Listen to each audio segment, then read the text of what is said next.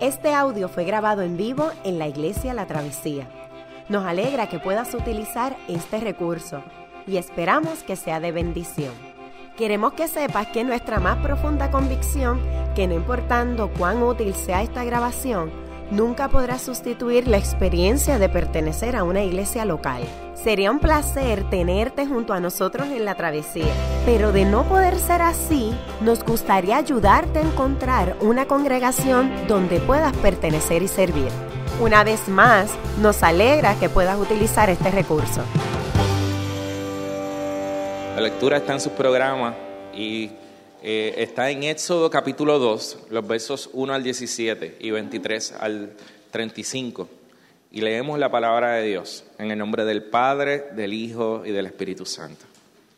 Hubo un levita que tomó por esposa a una mujer de su propia tribu. La mujer quedó embarazada y tuvo un hijo. Y al verlo tan hermoso, lo escondió durante tres meses. Cuando ya no pudo seguir ocultándolo, preparó una cesta de papiro, lo, em, lo embadurnó con brea y asfalto, y poniendo en ella al niño, fue a dejar la cesta entre los juncos que había a la orilla del Nilo. Pero la hermana del niño se quedó a cierta distancia para ver qué pasaría con él. En eso, la hija del faraón bajó a bañarse en el Nilo sus doncellas, mientras tanto, se paseaban por la orilla del río. De pronto la hija del, del, faraón vio la cesta entre los juncos y ordenó a una de sus esclavas que fuera por ella. Cuando la hija del faraón abrió la cesta y vio allí dentro al niño que lloraba, le tuvo compasión y exclamó, es un niño hebreo. La hermana del niño preguntó entonces a la hija del faraón, ¿Quiere usted que vaya y llame a una nodriza hebrea para que críe al niño por usted? Ve a llamarla, contestó. La muchacha fue y trajo a la madre del niño. Y la hija del faraón le dijo, llévate a este niño y críamelo, yo te pagaré por hacerlo. Fue así como la madre del niño se lo llevó y lo crió. Ya crecido el niño, se lo llevó a la hija del faraón y ella lo adoptó como hijo suyo. Además, le puso por nombre Moisés, pues dijo, yo lo saqué del río. Un día, cuando ya Moisés era mayor de edad, fue a ver a sus hermanos de sangre y pudo observar sus penurias. De pronto, vio que un egipcio golpeaba a uno de sus hermanos, es decir, a un hebreo Miró entonces a uno y a otro lado, y al no ver a nadie, mató al egipcio y lo escondió en la arena. Al día siguiente volvió a salir, y al ver que dos hebreos peleaban entre sí, le preguntó al culpable, ¿por qué golpeas a tu compañero? ¿Y quién te nombró a ti gobernante y juez sobre nosotros? respondió aquel. ¿Acaso piensas matarme a mí como mataste al egipcio? Esto le causó temor a Moisés, pues pensó, ya se supo lo que hice. Y en efecto, el faraón se enteró de lo sucedido y trató de matar a Moisés. Pero Moisés huyó del faraón y se fue a la tierra de Madián, donde se asentó junto a un pozo. El sacerdote de Madián tenía siete hijas, las cuales solían ir a sacar agua para llenar las abrevaderas y dar de beber a las ovejas de su padre pero los pastores llegaban y las echaban de allí. Un día Moisés intervino en favor de ella, las puso a salvo de los pastores y dio a beber a sus ovejas. Desde el verso 23 dice, mucho tiempo después murió el rey de Egipto. Los israelitas, sin embargo, seguían lamentando su condición de esclavos y clamaban pidiendo ayuda. Sus gritos desesperados llegaron a oídos de Dios, quien al oír sus quejas se, acordó del pacto que había hecho con Abraham, Isaac y Jacob. Fue así como Dios se fijó en los israelitas y los tomó en cuenta. Ah, muy buenos días a todos, que la paz de Dios esté con ustedes. Ah, ¿Qué define una persona? ¿Qué nos define? ¿verdad? Ah, podemos dar varias respuestas a eso. Eh, quizás nos define nuestro carisma, ¿verdad? Somos personas carismáticas, eh, buena gente, sociales. Eh, y cuando entramos en un grupo se nos hace quizás fácil establecer amistades. Mal a mucha gente, no le caemos mal a mucha gente. Eh, alguna gente tú has conocido que, son como, como, como, te dice por la calle, yo no soy un billete de 20 para caerle bien a todo el mundo, ¿verdad? Dicen así. Pero hay gente que son como billetes de 20, le caen, le caen como que bien a todo el mundo, ¿verdad? Pero, pero realmente el carisma solamente te puede llevar lo suficiente, no te va a llevar mucho para establecer relaciones este, eh, duraderas, para hacer un impacto positivo a través de la vida. El carisma es limitado, ¿verdad? ¿Qué define una persona? ¿Tu ocupación? ¿Tu trabajo? Tú sabes, cuando tú estás en un espacio, acabas de conocer un grupo, ¿cuáles son una de las primeras preguntas que la gente hace? ¿Qué, qué tú haces? O sea, ¿qué tú trabajas? ¿Qué sé yo? ¿Verdad? Eh, esa es una de las primeras preguntas. ¿Un trabajo define una persona? Eh, las relaciones en tu familia, tu familia, define lo, lo, que tú eres. tú eres un, una mamá o un papá o un hijo o una hija o un primo o una prima, un hermano, una hermana. Eh, muchas veces nuestra identidad está íntimamente relacionada con, nuestra familia, ¿verdad? Y, de ahí se derivan las cosas que nosotros pensamos de nosotros mismos. Ah, ¿qué, ¿Qué te define? Tus amistades. Dime con quién andas y te diré qué. ¿Quién eres? Está chévere, hay, algo de sabiduría y dime con quién andas y te diré quién eres, pero también el problema es que se, hace, se establece también la lógica de que eres culpable por asociación, ¿verdad? Dice, no, no, fue mi culpa, yo solamente soy su amigo o su amiga, yo no soy necesariamente así o asado. Ah, ¿Qué define una persona? ¿Te define, tus vicios te definen? ¿Mis vicios? Ah, esas son las cosas que nosotros tratamos de, esconder lo más profundo para que nadie, o por lo menos la gente usualmente no se dé cuenta de, ese mundo exterior. Irónicamente también nuestros vicios eh, tienden a consumirnos, tienden a consumirnos en silencio, ah, otras veces de forma más pública, ¿verdad? El abuso de sustancias o de alcohol o de o de apostar o el abuso de tantas cosas, hasta de comida, ¿verdad? Nosotros tenemos una habilidad para abusar de tantas cosas. ¿Tu política, tu política te define? ¿Tus visiones políticas? ¿Eres bien político partidista, reventado o reventar? hay muchas cosas que nosotros utilizamos para identificar quiénes somos. Y en esta historia, en Éxodo capítulo 2, nosotros nos estamos acercando a, identificar la persona de Moisés y qué es lo que a él lo iba a identificar. No solamente a Moisés, sino al pueblo de Dios, a Israel, que en este momento se encuentra en Egipto. Eh, el trasfondo lo, comenzamos el, domingo pasado. Faraón eh, tiene un deseo de eliminar a este pueblo que está en crecimiento. Los israelitas son esclavos en Egipto. Eh, el nuevo faraón se había olvidado que un israelita había sido casi el primer ministro, la mano derecha del antiguo faraón, 400, eh, 500 años antes.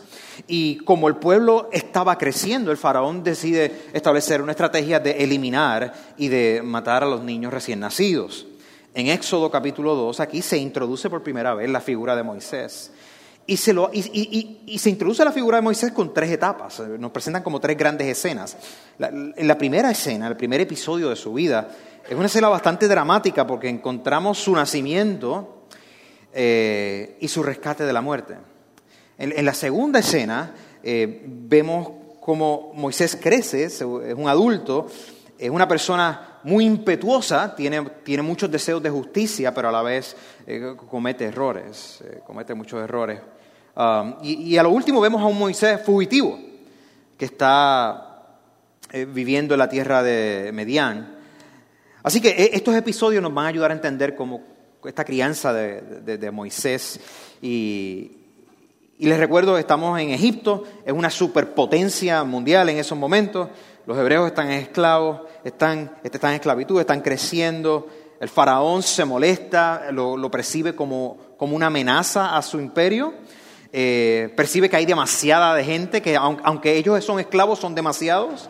Eh, parecería que el faraón iba por las calles con sus, este, ¿verdad? Con sus desfiles, con, sus, con sus guardaespaldas y todo, y escuchaba a la gente hablando en hebreo, otro idioma que no le gustaba, no era el idioma nacional, eran bilingües. ¿Quién sabe si están hablando cosas malas de mí? Si están conspirando en contra de mí. Cada hebreo entonces niño que iba a ser nacido tenía la sentencia faraónica. Y entonces vemos en el capítulo 1 que, termina con, ante la figura del faraón, dos mujeres, dos parteras, Cifra y Fubá, se atreven a retar al imperio y deciden no seguir las órdenes de Faraón de matar a los niños este, recién nacidos, sino que deciden ah, desobedecer, desobediencia civil ante el dictamen de asesinato del faraón. Y ahí es donde comienza el capítulo 2. Inmediatamente en esa primera escena del capítulo 2 de la historia de Moisés, que se nos va a, relatar, vemos inmediatamente que Dios protege la vida de su escogido. Dios comienza protegiendo la vida de su escogido. Moisés, ah, bebé, ¿verdad? Su mamá hizo lo que podía, estaba muy temerosa lo guardó, lo, escondió por un tiempo, ya habían pasado tres meses, los, bebés eh, ¿verdad? crecen y ya no, lo podía, ya no lo podía esconder, así que cuando ya no pudo seguir ocultándolo, preparó una cesta de papiro, la embadurnó con brea y asfalto, eso es para que no se filtre el agua, ¿verdad? Y poniendo en ella al niño, fue a dejar la cesta entre los juncos que había a la orilla del Nilo. Ah, este, e, e, ella toma esta cesta de papiro, eh, algo como esto, eh, la, sella, ¿verdad?, para poder poner el bebé. Eh, y entonces utiliza esta estrategia para protegerlo y meterlo en el río. Ahora, no, no parece un buen plan de por sí, porque era también riesgoso el bebé lo que más podría sobrevivir es uno, dos, o quizá acaso tres días. Se iba a deshidratar, no iba a tener comida, etc. Pero entonces aquí el texto nos dice que ellos, que, eh, y aquí tenemos a alguien que habla hebreo, ella hizo un teba, una cesta. La única otra vez que en toda la Biblia esa palabra se utiliza, teba, cesta, se utiliza cuando Noé construye un teba, un arca para proteger a su familia de un diluvio que se avecinaba. Y es interesante que en el libro de Éxodo dice que ella construyó un tebá, una mini arca, una mini arca para proteger a su hijo de lo que se avecinaba, del peligro que se avecinaba. Pero no parecía que te era muy prometedor. Quizás ella era como la antigua madre Agar, que al tener Ismael pensaba que se iba a morir en el desierto y no quería verlo. Pero a todo esto, um, ella pone al niño, dejó la cesta entre los juncos que había a la orilla del Nilo um, y hace un acto de fe. En ese momento la hermana de Moisés comienza a perseguir la cesta, comienza a tratar de, ver hacia dónde se dirige. Um, hace, está haciendo lo que hacen hermanas y hermanos mayores, ¿verdad? Cuidan de sus hermanos menores cuando sus padres, su papá y su mamá no estaban, pues, pues ella está cuidando al bebé, lo está siguiendo con la vista, quizás para reportarle lo que ha sucedido, lo que va a suceder. Esa era, esa era su responsabilidad, esa era lo más, que, lo más que ella podía hacer. Usted se puede imaginar la ansiedad que la estaba acaparando de que probablemente iba a perder a su hermano. En eso, la hija de Faraón bajó a bañarse en el río. Sus doncellas, mientras tanto, se paseaban por la orilla del río. De pronto, la hija del faraón vio una cesta entre los juncos y ordenó a una de sus esclavas que fuera por ella.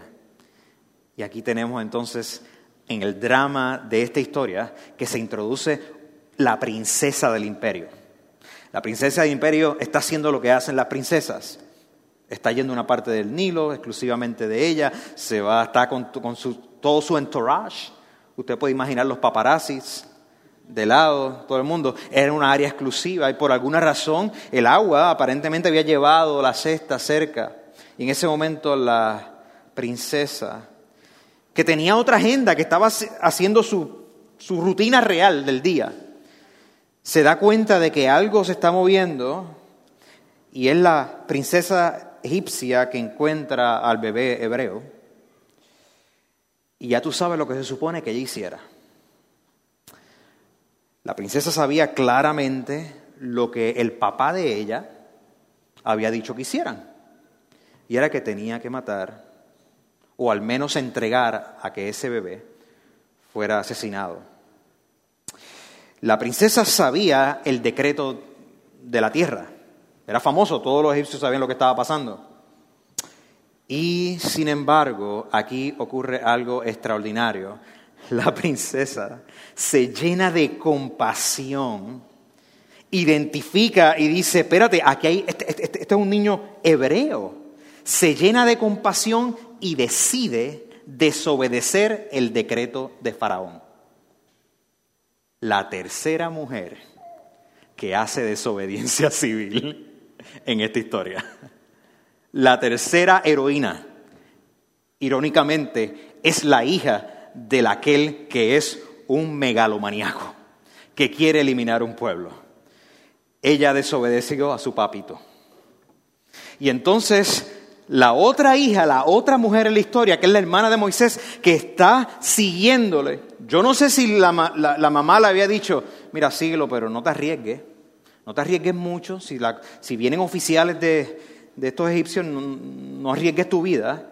Quizás hasta la hermana de Moisés estaba desobedeciendo el cuidado que la mamá le había dicho. Mira, o sea, no quiero perderlos a los dos, por favor. Y ella se está acercando y ve lo que está sucediendo. Y en ese momento Dice el texto. Cuando la hija de Faraón abrió la cesta y vio allí dentro de un niño que lloraba, le tuvo compasión, exclamó, es un niño hebreo. Ahora, tú tienes que entender que no, no es como que, ay, qué lindo, un niño hebreo. Dada la situación política, era como que, es un niño hebreo. Oh. oh y, yo me puedo imaginar ella diciendo a las doncellas como que, con los ojos abiertos y ella, te callas la boca. O sea, y tú te callas la boca. Y entonces inmediatamente la hermana de Moisés, ¿quiere usted que vaya? Yo imagino ella saliendo de entre los juncos, así, mira, eh, ¿tú quieres que yo, quieres que yo vaya y llame una nodriza hebrea? para que críe el niño por usted. Era una costumbre, la, reina, la princesa no iban a estar criando bebés, pero sí entonces tú podías contratar a una persona para que mamantara el bebé y que estuviera como hasta los 3, 4, 5 años y entonces lo devuelves a la familia. En ese momento como que la historia se comienza a poner aún más irónica, que de dentro de la corte de Faraón, la misma hija de Faraón, junto con la hermana de un hebreo que se supone que mataran, desarrollan un plan para salvar una vida, para salvar esta vida. El plan A no funcionó, pero el plan B parece que sí. Moisés entonces, quizás ya a los tres años de edad, la princesa entonces podía adoptarlo. Eh, la mamá de Moisés termina criando a su propio hijo y la princesa le pagaba le pagaba para que lo hiciera. ¿Cuántas de ustedes, mamás, le hubiera encantado que le hubieran pagado para criar de 3 a 5 años como un estipendio ahí bien chévere? Esto es una historia de, de gente joven, dos jóvenes, eh, haciendo cosas alocadas, tomando riesgos poniendo sus cuerpos en riesgo. La princesa, yo no sé lo que tenía en su mente, pero el preservar una vida requiere que tú tengas algo de, de conciencia moral. Y yo no sé si la hermana de Moisés estuvo orando por ella a distancia. Señor, ábrele su corazón compasión, que ella tenga compasión, que no lo mate, que no lo mate, pero así Dios obró. Dos muchachas jóvenes que tomaron un riesgo y Dios las honró. Dios las honró. Son gente joven sabiendo que uno no debe ser seducido por la atracción del poder, del prestigio, de la riqueza o inclusive la atracción del miedo, en el caso de la hermana Moisés. Esa primera escena es fascinante. Entonces de pronto la narrativa cambia, nos vamos a la segunda escena. Aquí vemos a un Moisés creciendo en empatía y en justicia. Nosotros no sabemos exactamente cómo, cómo fue la crianza de, concreta de Moisés, las experiencias que tuvo creciendo como casi, casi el, nieto del faraón, ¿verdad? Este, nieto político, pero es razonable suponer que tuvo una educación militar o que tuvo una educación entre la ciencia este, de los egipcios en el reinado. Es interesante que, que Dios todavía no aparece de forma activa en el capítulo 1, en el capítulo 2, el capítulo 2 así, pero todo se está organizando de tal manera de que Dios está tras bastidores, obrando, preservando la vida y llamando y protegiendo a alguien.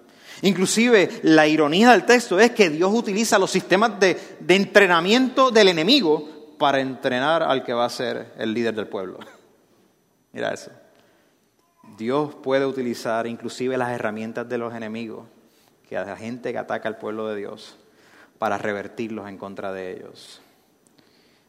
Interesante entonces que eh, Moisés parece que llega un momento que se comienza a identificar como hebreo, se da cuenta de que su gente, su, gente, mi, mi pueblo, está siendo maltratado. Un día, cuando ya Moisés era mayor de edad, fue a ver a sus hermanos de sangre y pudo observar sus penurias. De pronto vio que un egipcio golpeaba a uno de sus hermanos, es decir, a, un hebreo. Miró entonces a uno y al otro lado y al no ver a nadie, mató al egipcio y lo escondió en la arena. Bueno, claramente de este pasaje vemos que, Moisés tenía una creciente conciencia de, identificarse con el pueblo, tenía una conciencia de, justicia, pero nos dimos cuenta que tiene, tiene un gran temperamento. Tomó la justicia en sus manos, cometió un asesinato, tenía, tenía un sentido de injusticia propio, pero, pero comete dos errores, ¿verdad? Y, yo creo que esto es un error que, nosotros cometemos también fácilmente. Ah, Ah, el, primer error es que, aunque tenemos pasión y, fuerza y, ímpetu para, por lo justo, eh, ah, nosotros pensamos que, participar en aquello que es justo y defender a otros no va, no va a tener ningún riesgo. Que esto es algo que yo puedo hacer a distancia, poniendo un meme en mi muro de Facebook, desde mi cama, tranquilito pero no estoy participando en nada concreto. ¿Por qué? Porque así yo no estoy comprometido, mi cuerpo no se compromete. Moisés vio que estar en una actividad de defender a alguien, de estar solidario con alguien, tiene el riesgo de que las cosas se pueden salir de las manos. Y él cometió el error, no solamente de pensar de que no había riesgo, de que quizá él tenía todo bajo control, sino que comete el error de que él quiere la liberación de otros sin la presencia de Dios, sin que Dios ordene sus pasos tomó la justicia en sus manos. El sentimiento de justicia era el correcto. Pero entonces la ira lo acapara y toma la justicia en su mano y comete un asesinato. La cosa se puso tensa, porque entonces aprendemos lo que sucede después, él se va a ir a la huida. Nosotros no debemos de, de perder la sensibilidad de que nuestra fe en Dios siempre debe provocarnos un deseo por cuidar a las víctimas. Siempre debe provocar un deseo de cuidar a las víctimas. Nosotros, nosotros conocemos gente que ha sido víctimas de muchos abusos. Quizás tú has sido víctima de muchos abusos. Pero nosotros no podemos adoptar el instrumento del victimario, de aquel que usó violencia contra alguien. No podemos adoptar la misma lógica. Nosotros debemos tener fe en Dios y debemos de cuidar a las víctimas, pero sin violencia.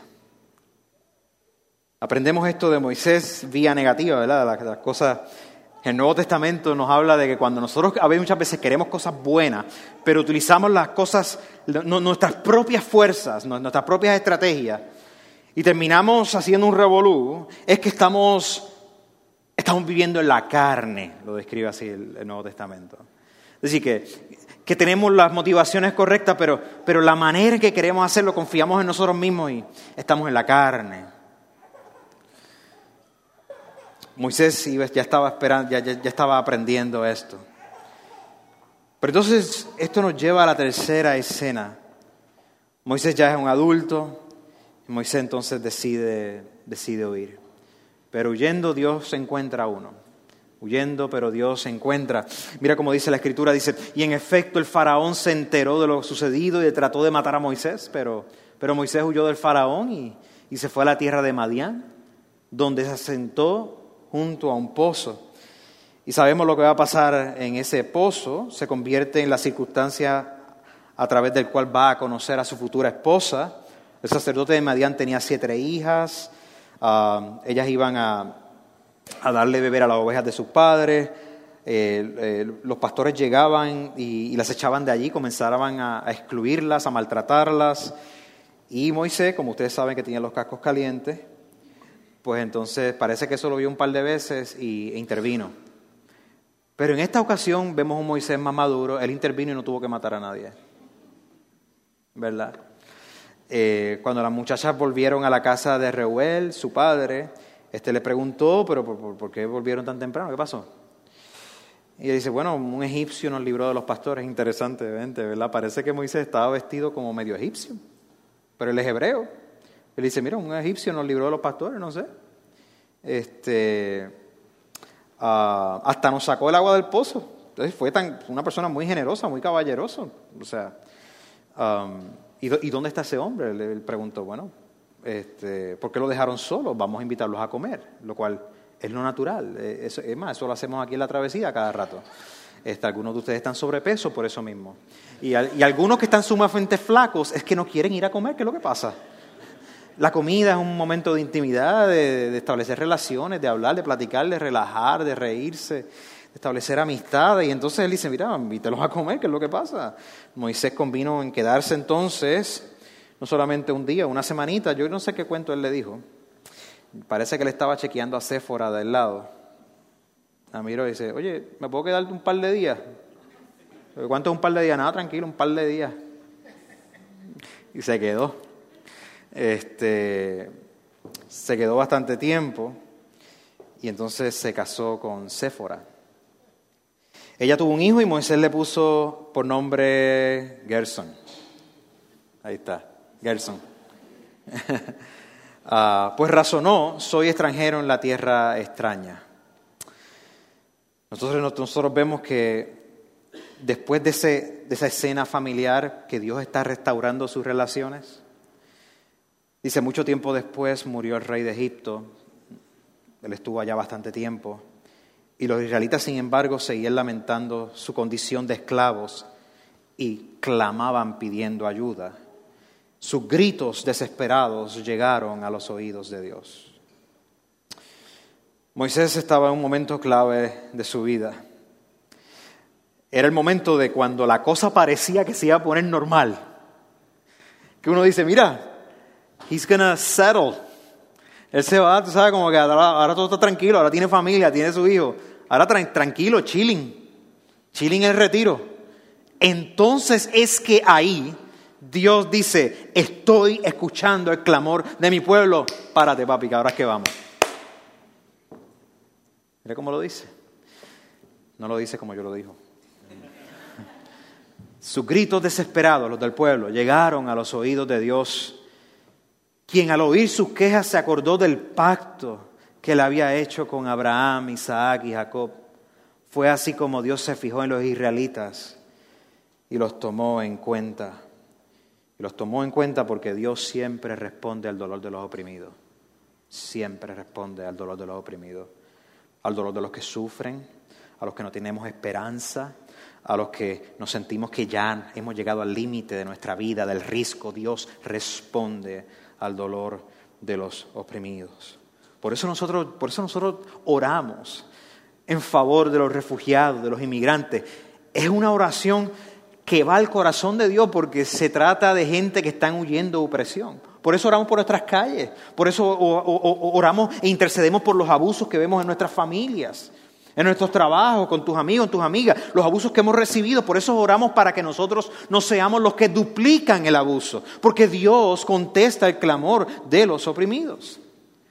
Me acuerdo hace 10 años estuve en Trinity, mi alma mater allá en Chicago. Eh, en ese momento ah, iba a haber una, gran marcha a favor de, una reforma de, inmigración. Este, me invitaron a ser parte de un panel.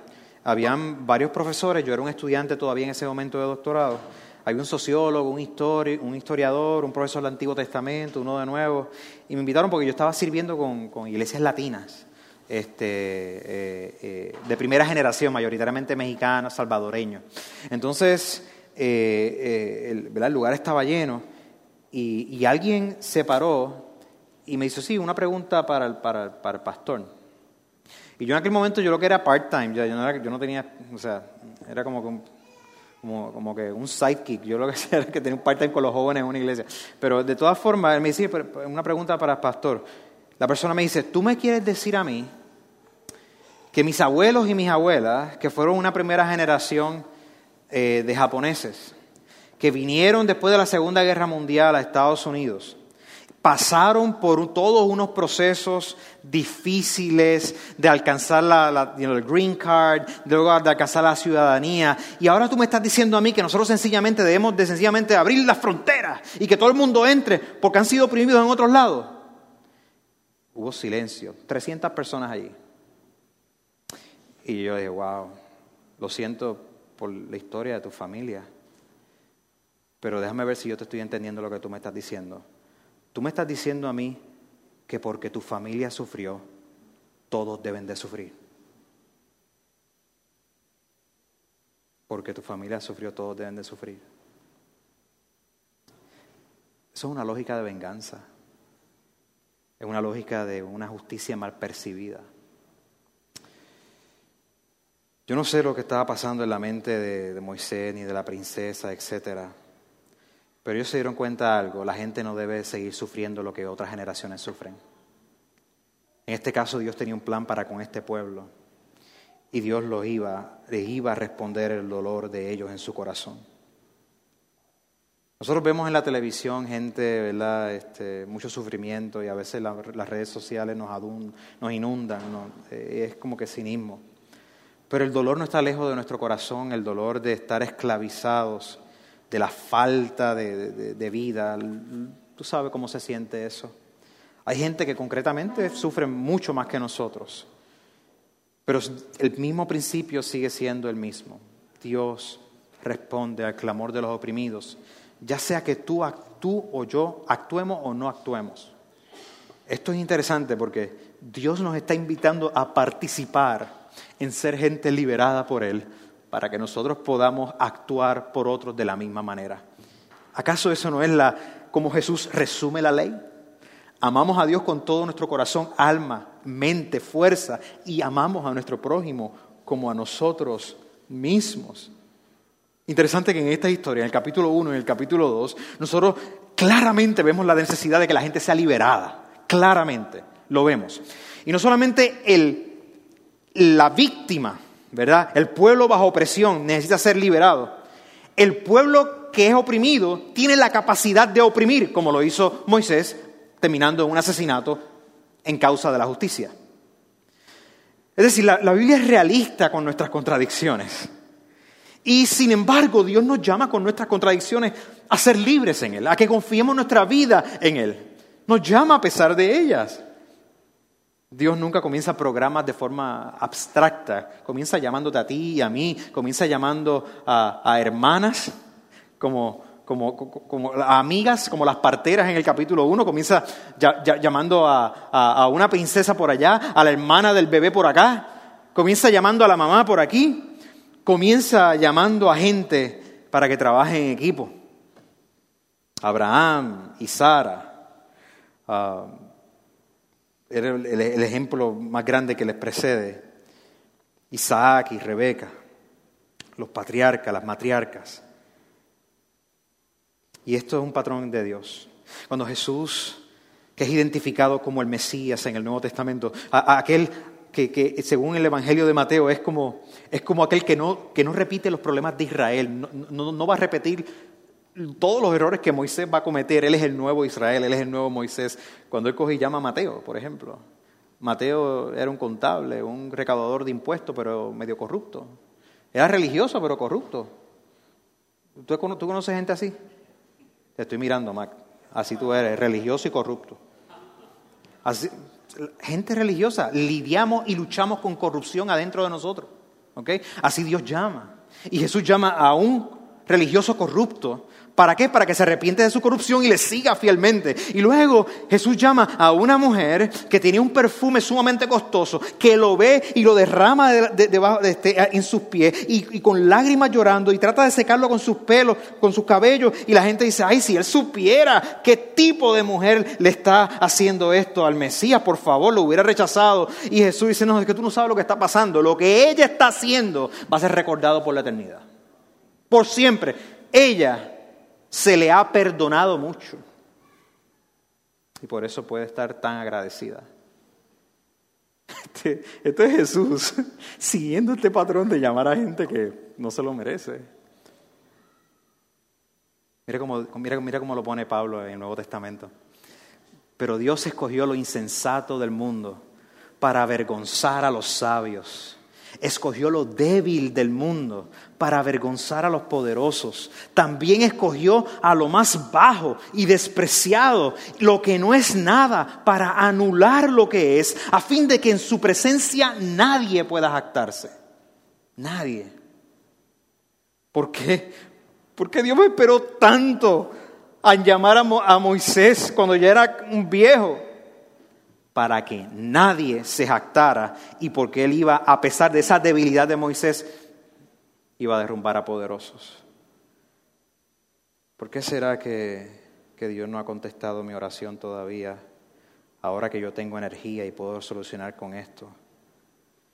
¿Será que Dios te quiere un poquito más débil para que te des cuenta que al fin de las cosas no eres tú, sino que es Él obrando? Porque nuestra debilidad se perfecciona su poder. Cuando nos sentimos más fuertes, no hay espacio para, para que Dios se glorifique, pero cuando reconocemos que estamos bien débiles, uff, uff, ahí sí que es claro que Dios está obrando en nuestra vida. La princesa tomó un riesgo, la hermana de Moisés tomó un riesgo, la mamá de Moisés tomó un riesgo, Moisés con sus contradicciones tomó un riesgo. Y volvemos a la pregunta, ¿qué define a una persona? ¿Qué nos define? Podemos dar muchas respuestas a eso, pero déjame ofrecerte unas cualidades de lo que debe definirnos a nosotros. El profeta Miqueas en el Antiguo Testamento nos ayuda con eso y Jesús. Más adelante, siglos después, Miqueas nos dice, ya se te ha declarado lo que es bueno. Ya se te ha dicho lo que de ti espera el Señor. Practicar la justicia, amar la misericordia y humillarte ante tu Dios. Practicar la justicia, amar la misericordia y humillarte ante Dios.